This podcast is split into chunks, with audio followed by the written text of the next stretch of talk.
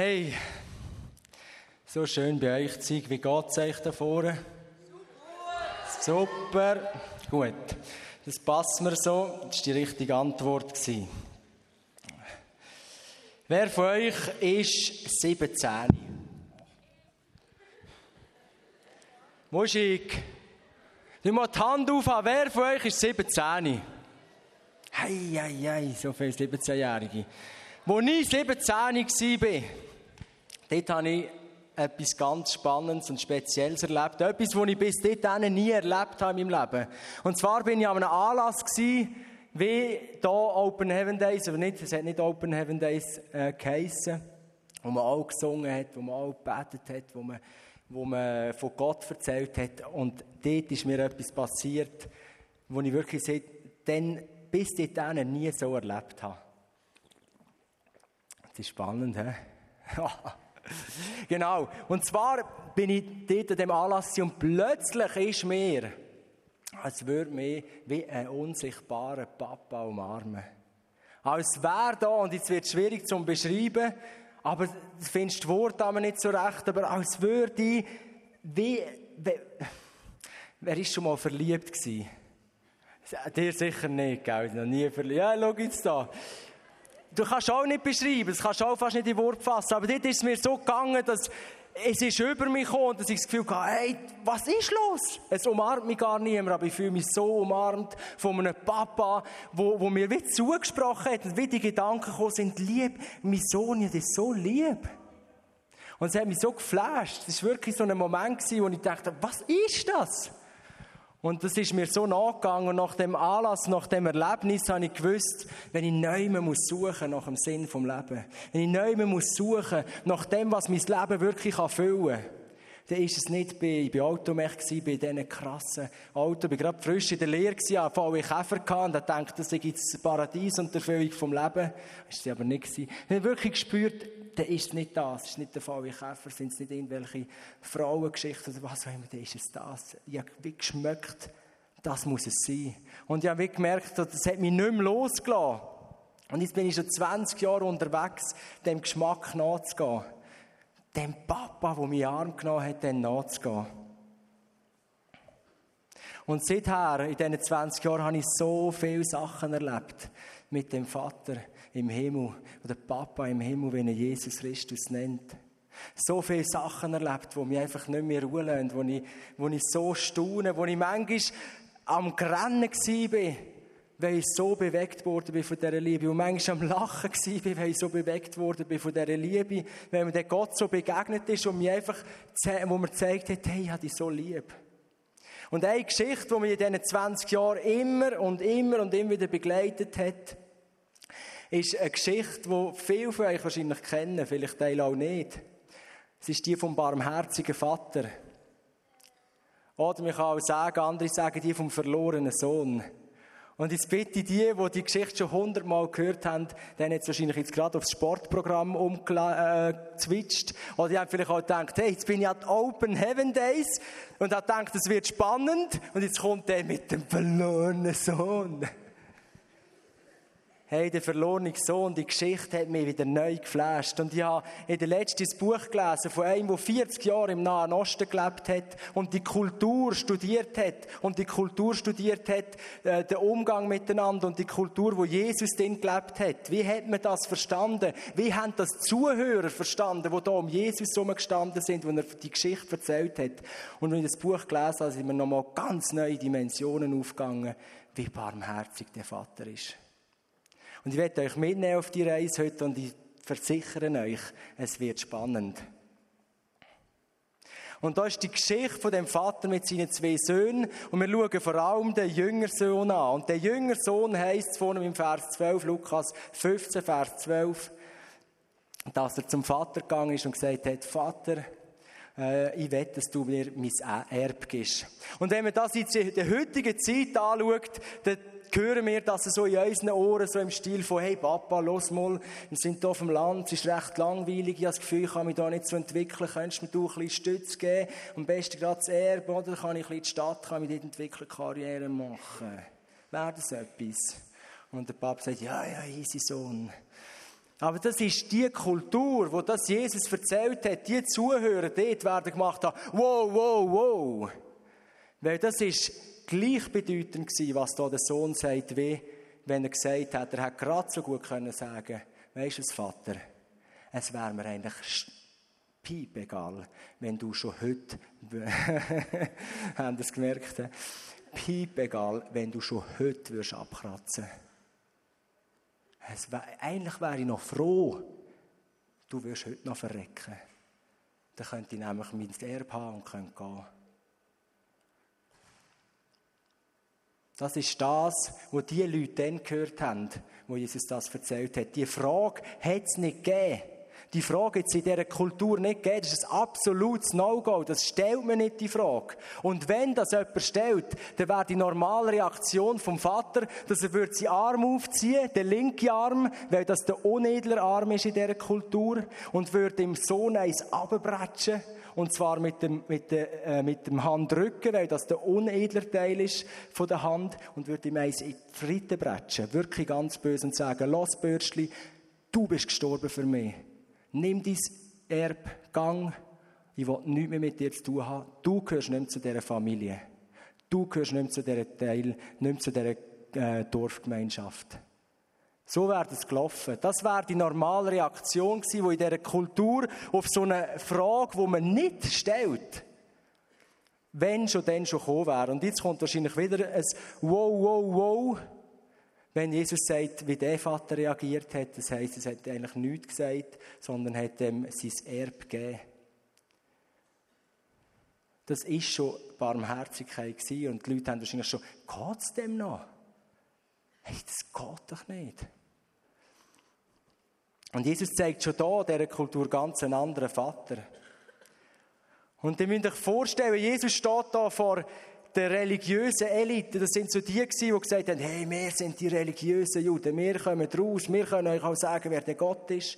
Und er steht da von der anderen Gruppe, das sind so Zöllner und Sünder gewesen, hat man denen gesagt, Leute ohne Charakter. Und er sagt jetzt denen, hey Freunde, wenn ihr mich seht, seht ihr den Vater im Himmel, wenn ihr mich hören, dann hört ihr, wie der Vater ist. Und ich erzähle euch jetzt mal etwas.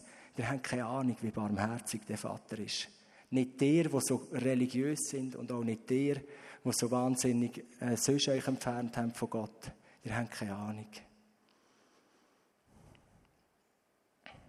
Und es ist nicht nur ein Stich durchs Herz vom Vater, weil ihm der Sohn eigentlich wie ins Gesicht gesagt hat, es wäre mir lieb, du wärst gestorben, sondern auch für die Familie, weil das Gesetz von Mose hat definiert, dass der jüngere Sohn ein Drittel vom ganzen Familienbesitz haben darf.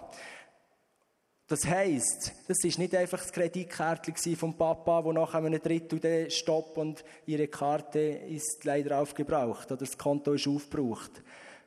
Das ist Tier das ist Land das sind äh, Teil von Möbel das ist der Besitz von der ganzen Großfamilie und da müssen wir uns nicht einfach eine heutige Familie von vier Leuten vorstellen oder so, sondern es sind Generationenfamilien gewesen, Großfamilien, die teilweise über Jahrzehnte Reichtum angesammelt haben und Landbesitz angesammelt haben, gehört, geschafft haben dafür und jetzt kommt der Sohn und sagt seiner Familie, wisst ihr was? Ist mir alles egal, ich nehme jetzt mein Drittel. Und Jesus macht klar in dieser Geschichte, dass der Sohn in kurzer Zeit alles zu Geld macht. Das hätte er müssen. Weil das ist sofort in, dem, in dem, so einer Dorfgemeinschaft, ist so etwas sofort durch die ganze Gemeinschaft durch. Jeder hat gewusst, hey, der Sohn, der hat Schande über seine Familie gebracht. Mit dem wollen wir nichts zu tun haben. Und so macht er möglichst schnell die Ware zu Geld. Und Jesus macht es klar, dass er es möglichst schnell macht. Das ist nicht gut, weil im Nahen Osten, wenn du handelst, handelst du stundenlang, teilweise tagelang für kleine Sachen schon. Und er tut den Drittel von dem Besitz einfach möglichst schnell verticken. Was heisst, er hat so möglichst billig oder hat sehr billig fortgebracht. Und wieder ein Schmerz, ein Stich durch die Familie durch. Der ältere Bruder, sehen wir später, der hat total den Hass bekommen auf den, auf den kleinen Bruder, der so eine Schande über die Familie gebracht, hat so eine Verletzung über die Familie. Und dann haut er ab. In ein anderes Land, er hat auch gar nicht anders können, er hat müssen weg von dieser Dorfgemeinschaft, weil niemand will mit so jemandem, der so einen Bruch mit der Familie macht in dieser Kultur, niemand will mit so jemandem zu tun haben. Und er geht in ein fernes Land Und was macht er dort? Er verschleudert sein, sein Geld. Das ganze, die ganze Dritte, die er mitgenommen hat, er verschleudert er in dem fernen Land. Er lässt es irgendwo durch, man weiß nicht genau durch was. Der größere Brüder hässelt noch und sagt, das und das ist es. Er verschleudert es einfach. Jesus macht klar, er verschleudert es.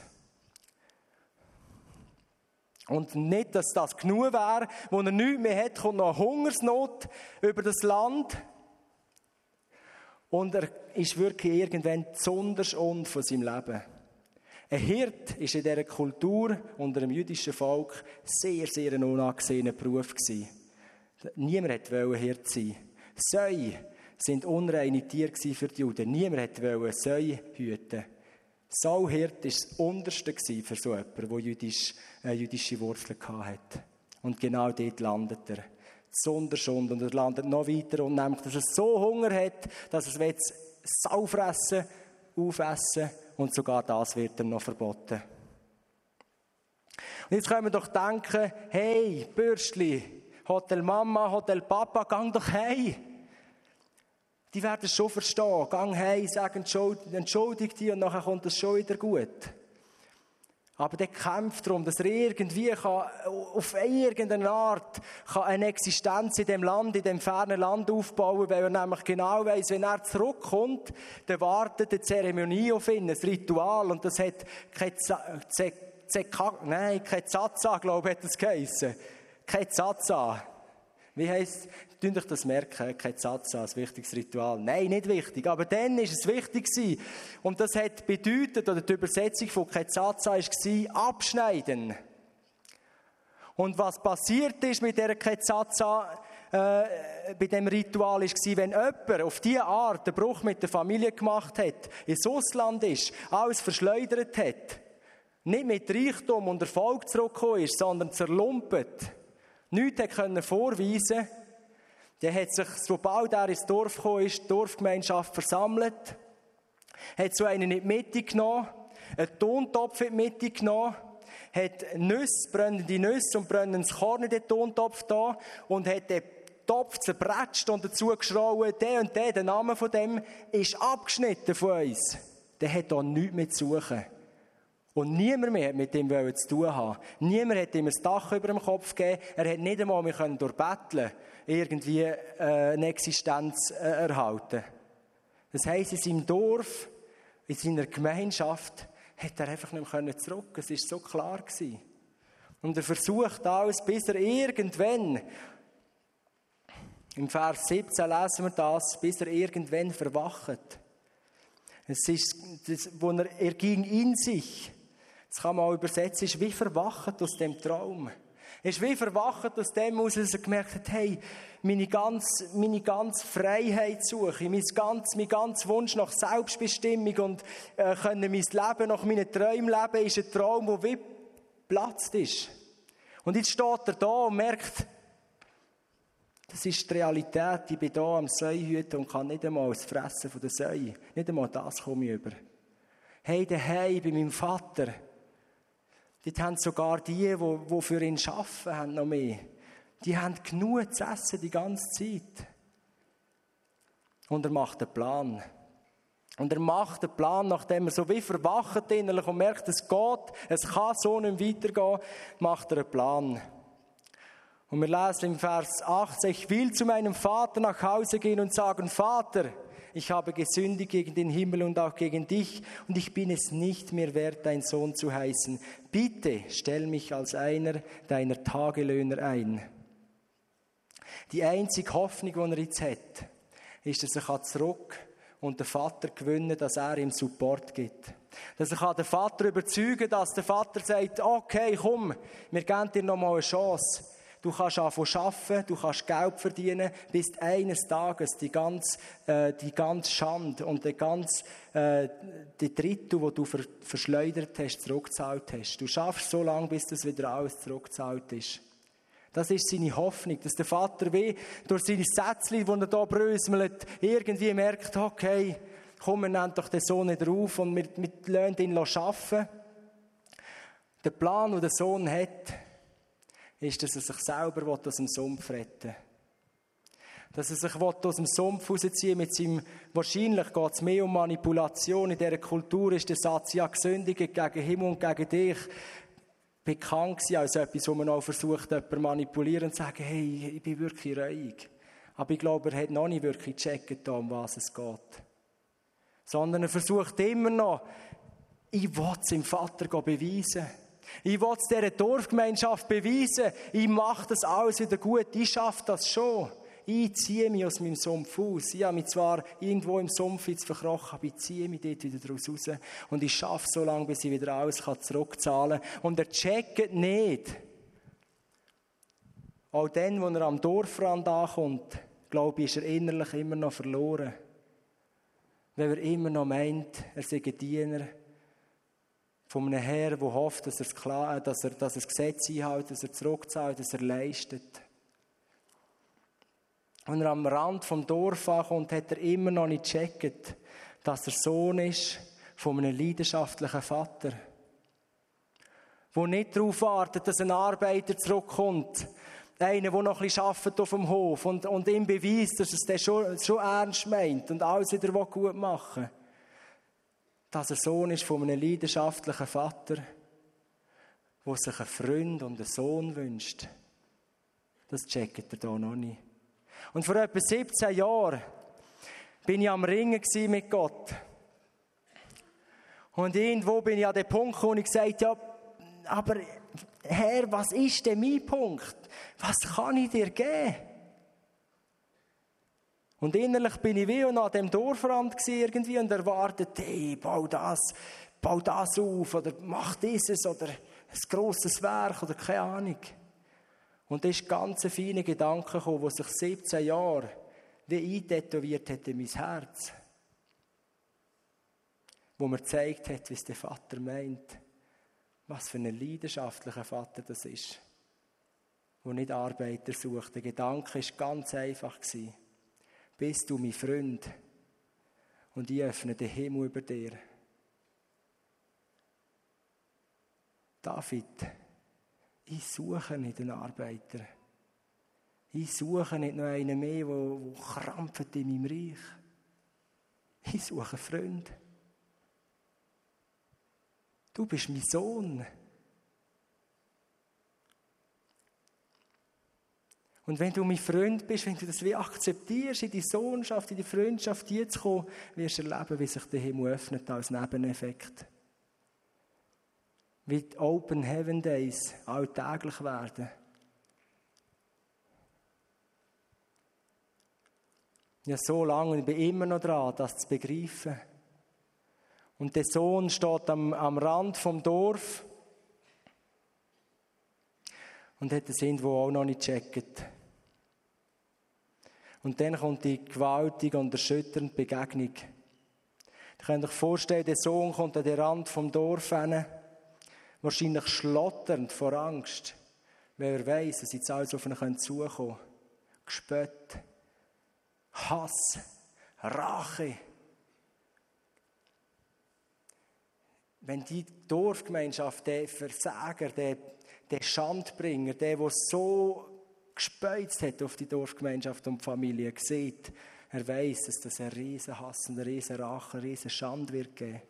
Und wenn sie ihn sehen, werden sie ihn nehmen und dann wird der, der, der zerbrochene Topf in die Mitte gestellt und es wird geschrauen auch miteinander, der gehört nicht mehr zu uns. Und er ist wahrscheinlich am Schlottern vor dem Dorfrand und dann passiert das Unglaubliche. Jesus macht es klar und sagt im er war noch weit entfernt, als sein Vater ihn kommen sah. Der Vater hat scheinbar gewartet auf den Sohn. Wahrscheinlich hat er tagtäglich die Diener genervt und gesagt, ist er gekommen? Ist er unterwegs? Schaut noch mal schnell. Er ist immer noch nicht da. Aber schaut noch mal schnell durchs Fernglas, was es dann noch nicht gegeben hat. Nur noch einmal, schaut doch noch mal. Und es scheint so, dass der ständig und ständig immer wieder angestanden ist, bis im Fenster oder wo auch immer und geschaut hat, ist er, kommt er auch heute? Vielleicht kommt er ja heute. Warum? Ich habe immer bis jetzt gecheckt, hey, das ist logisch, weil er so Sehnsucht hatte nach dem Sohn. Das ist das eine. Das andere ist, dass er gewusst hat, er muss der Erste sein. Er muss der Erste sein, der den Sohn sieht. Wenn er ihn von all dieser Rache, von all dem Hass und all dem Grusigen, wo wird auf ihn zukommen, mit dieser Ketzatza-Zeremonie, bewahren muss er der Erste sein, der er sieht, der er in die Arme nehmen und beschützen von all dem Hass. Er hat der Erste sein und so hat er ständig geschaut und geschaut und geschaut, kommt er auch heute? Voller Liebe und Mitleid lief er seinem Sohn entgegen, schloss ihn in die Arme und küsste ihn. Und dann, wo er ihn sieht, jetzt kommt er tatsächlich. Das ist nicht. Säckelt er los. Voller Mitleid säckelt er los. Und Freunde, in unserer Kultur tönt jetzt das wieder so ein bisschen der Papa in den Jeans, oder? Wo wieder mal, der ist noch gut sportlich, oder? Ja, der säckelt wieder mal, ist er sicher auch noch bei den Senioren im Fußball. In dieser Kultur ist ein Mann etwa über 25 nicht mehr in der Öffentlichkeit gesäckelt. Ein Mann, der da Jesus beschreibt, der Vater, der Jesus beschreibt, hat ein langes Gewand gehabt, ein edles Gewand. Jesus beschreibt da so einen Patriarch, so einen Vater von einer Großfamilie. Der hat ein langes, edles Gewand gehabt und wenn er durchs Dorf gelaufen ist, ist er würdig, voller Würde durchs Dorf gelaufen und hat den Respekt der Leute genossen. Es war ein absolutes No-Go für so einen, dass er rennt.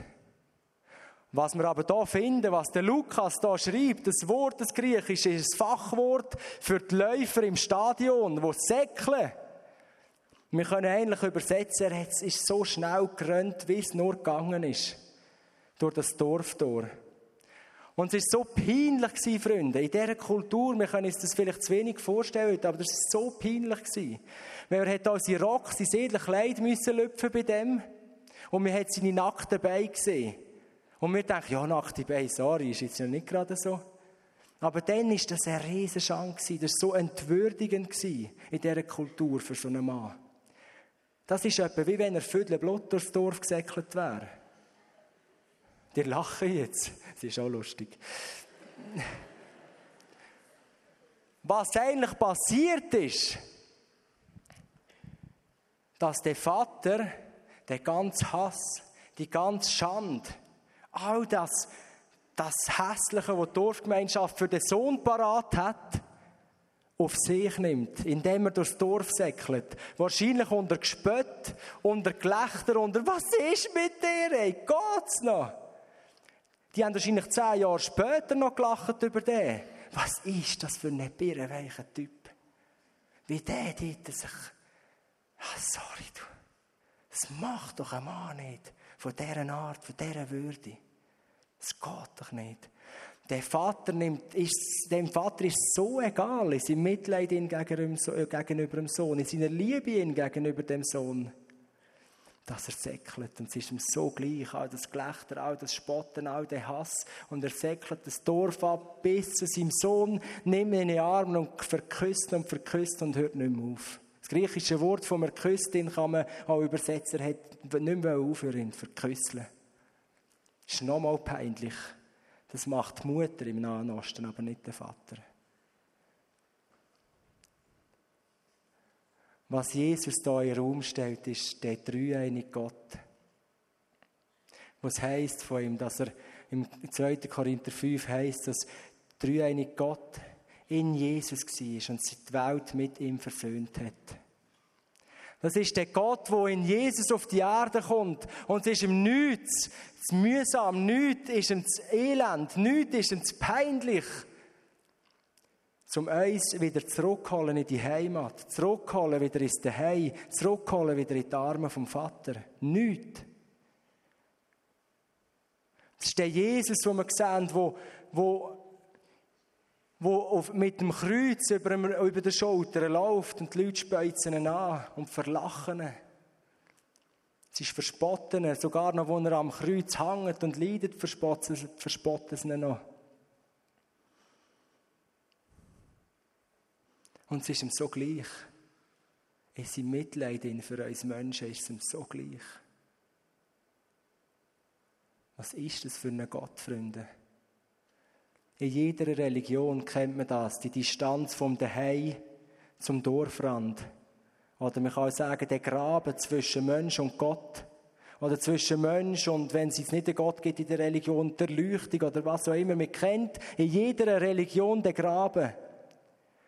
Und es gibt keine Religion außer das Christentum, wo Gott das Dorf entlang zum Mensch, wo Gott Bruck schlägt über den Graben zum Mensch. Jede Religion geht davon aus, dass der Mensch muss leisten, zurückzahlen, seine ganze Schande muss zurückzahlen, abarbeiten, bis er dann irgendwann vielleicht kann vor dem Gott bestehen. Aber Jesus sagt da, Freunde, jetzt stelle ich euch jetzt den Vater vor, den ich kenne. Und das ist der Gott, wo dir immer erzählen von ihm, dir habt keine Ahnung, wie barmherzig der ist. Der säckelt euch entgegen. Über den Graben nie. Und schlägt mit Jesus, mit dem Kreuz, eine Brücke über den Graben zu der Umarmung vom Vater zurück ins Daheim. Und Freunde, das ist meine Geschichte. Das ist meine Geschichte. Und nicht einfach einisch. Vor 20 Jahren, wo ich trotzdem, dass ich so rebellisch war gegen Gott, rebellisch gegen meine Eltern. In dieser Zeit habe ich doch nichts gewusst, was mit meinem Leben anfangen. Ich habe irgendetwas gelebt, noch ein bisschen Gras geraucht und gehofft, dass ich irgendwie etwas Schlaues mache. Und dann kommt der Vater mir entgegen, wie ich es vorhin gesagt habe, mit 17 und nimmt mich Arm. Aber das war nicht das einzige Mal in diesen 20 Jahren, wo ich jetzt mit ihm unterwegs bin. Nimmt er mich immer und immer und immer wieder in den Arm. Und etwa vor vielleicht vier Wochen ist es her, bin ich in meinem Baumhäuschen gewesen. Ich gehe jetzt hier zurück, jede Woche ein paar Stunden und gehe in ein Baumhäuschen auf fünf Meter Höhe. Und dort äh, bin ich im Baumhäuschen und habe mich, als ich mir bewusst wurde, was ich da alles verbockt habe, habe ich mich so geschämt. Und in die gleichen Worte gesagt, wie der, wie der Sohn gesagt hat vor dem Vater, du dann nachlesen im Lukas 15, bist nicht mehr wert, die Sohn zu heißen. Ich weiss noch, wenn ich auf dem Balkon gestanden bin und gesagt habe, Vater, ich weiss, ich bin es wert und irgendwie, aber nimm mich doch einfach wieder in den Arm. Hau mir eine mehr ab, säckle mir eine mehr entgegen. Und ich weiss noch, wenn ich wie vor meinem inneren Auge die offenen Arme auf mich zusteuern und plötzlich hat's mir, bin ich wirklich auf den Knien auf dem Balkon und ich habe nur noch gerannt. Ich habe gesagt, Papa, Papa. Und ich wusste, es ist gut. Er hat mir vergeben. Ich bin wieder daheim. Freunde, das ist nicht einfach einiges in meinem Leben gewesen. Das ist auch nicht nur jährlich. Das ist bei mir manchmal täglich. Dass ich dann sage, Vater, hol mich heim. Ich bin irgendwo in Sorgen, in, in Zukunftsängst, in Panik, dass ich es nicht schaffe irgendwelchen schwachsinnigen Aktionen in Hall mit du wieder heim. Und wisst ihr was, der Gott ist so treu und kommt immer und immer und immer wieder und nimmt mich arm.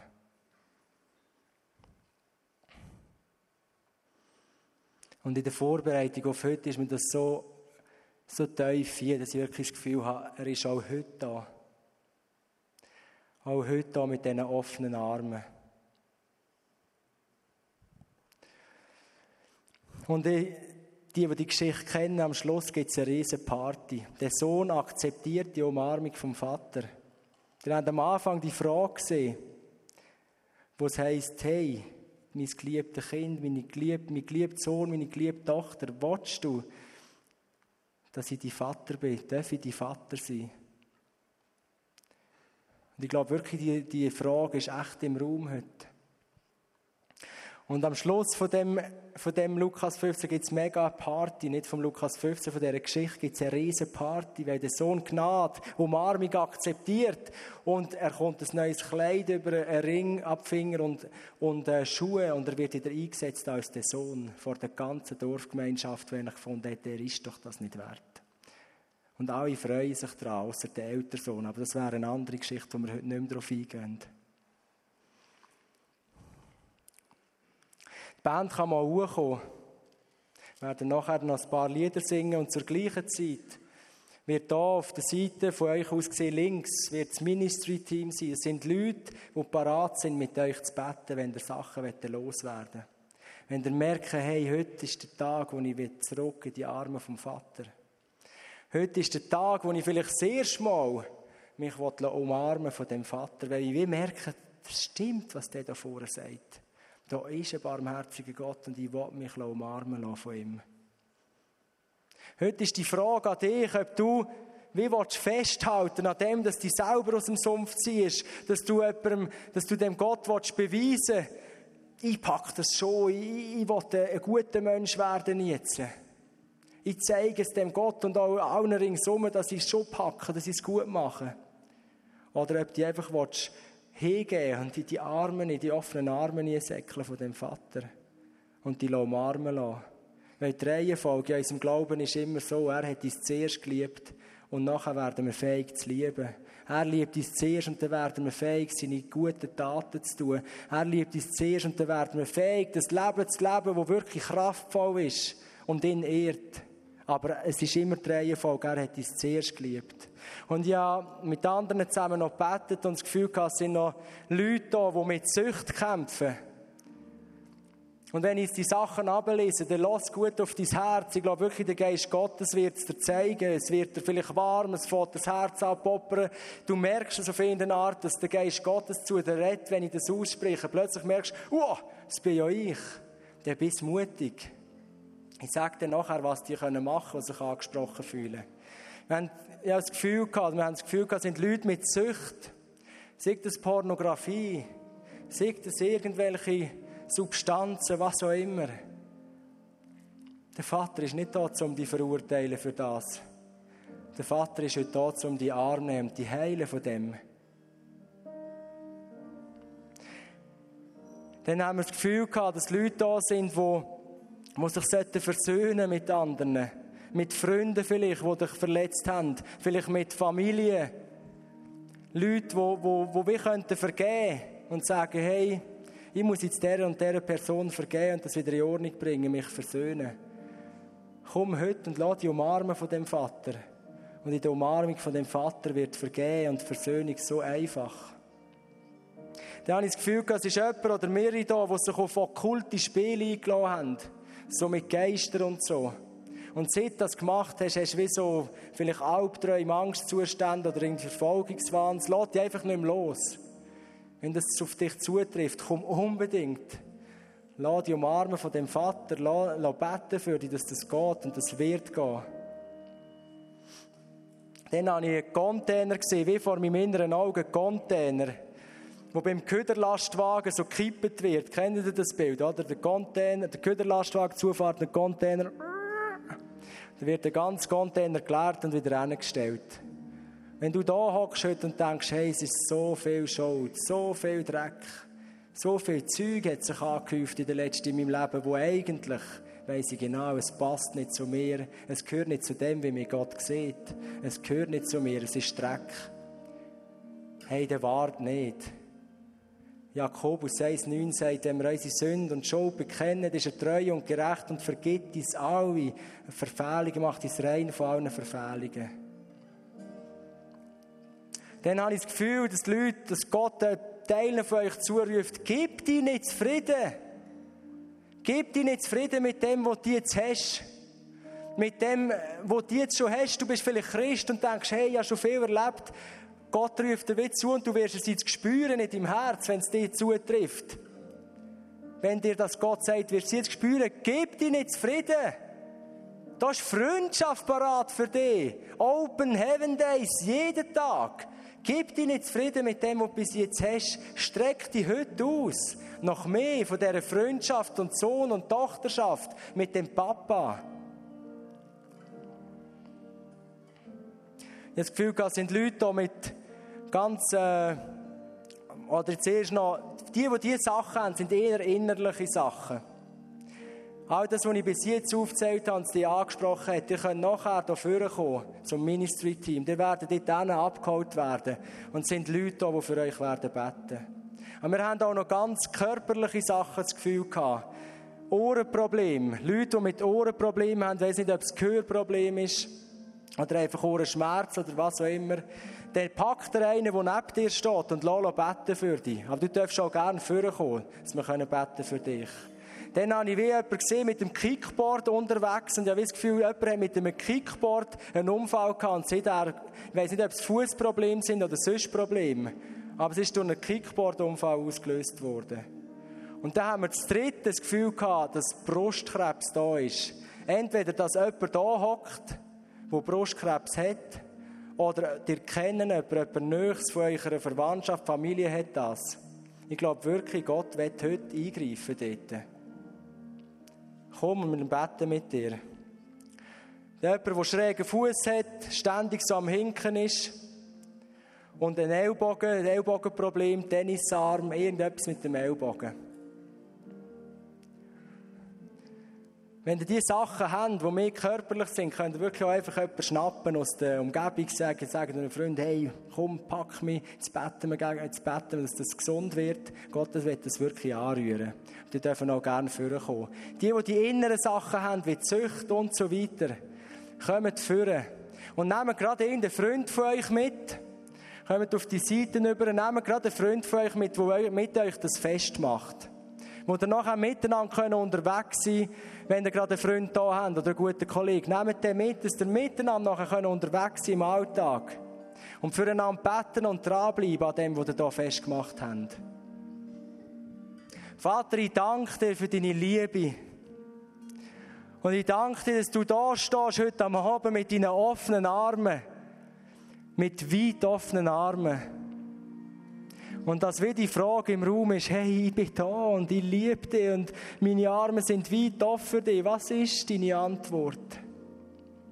Vater, schenk uns die Begegnung mit deinen offenen Armen heute Abend und schenk uns den Mut, dass wir uns darauf einlösen dass wir uns nicht von Lügen abhalten und zerbrich Lügen von, von Religiosität. Im Namen von Jesus Christus, die zerbrechen, wo Sachen um sind, wo, wo genau die Antwort vom Sohn ist, ich bin nicht wert. Ich zerbreche die im Namen Jesu. Wenn er sagt, wir sind es wert, dann müssen wir nicht uns sagen, wir sind es nicht wert. Er findet, wir sind es wert. Vater, ich danke dir, dass du wirkst unter uns.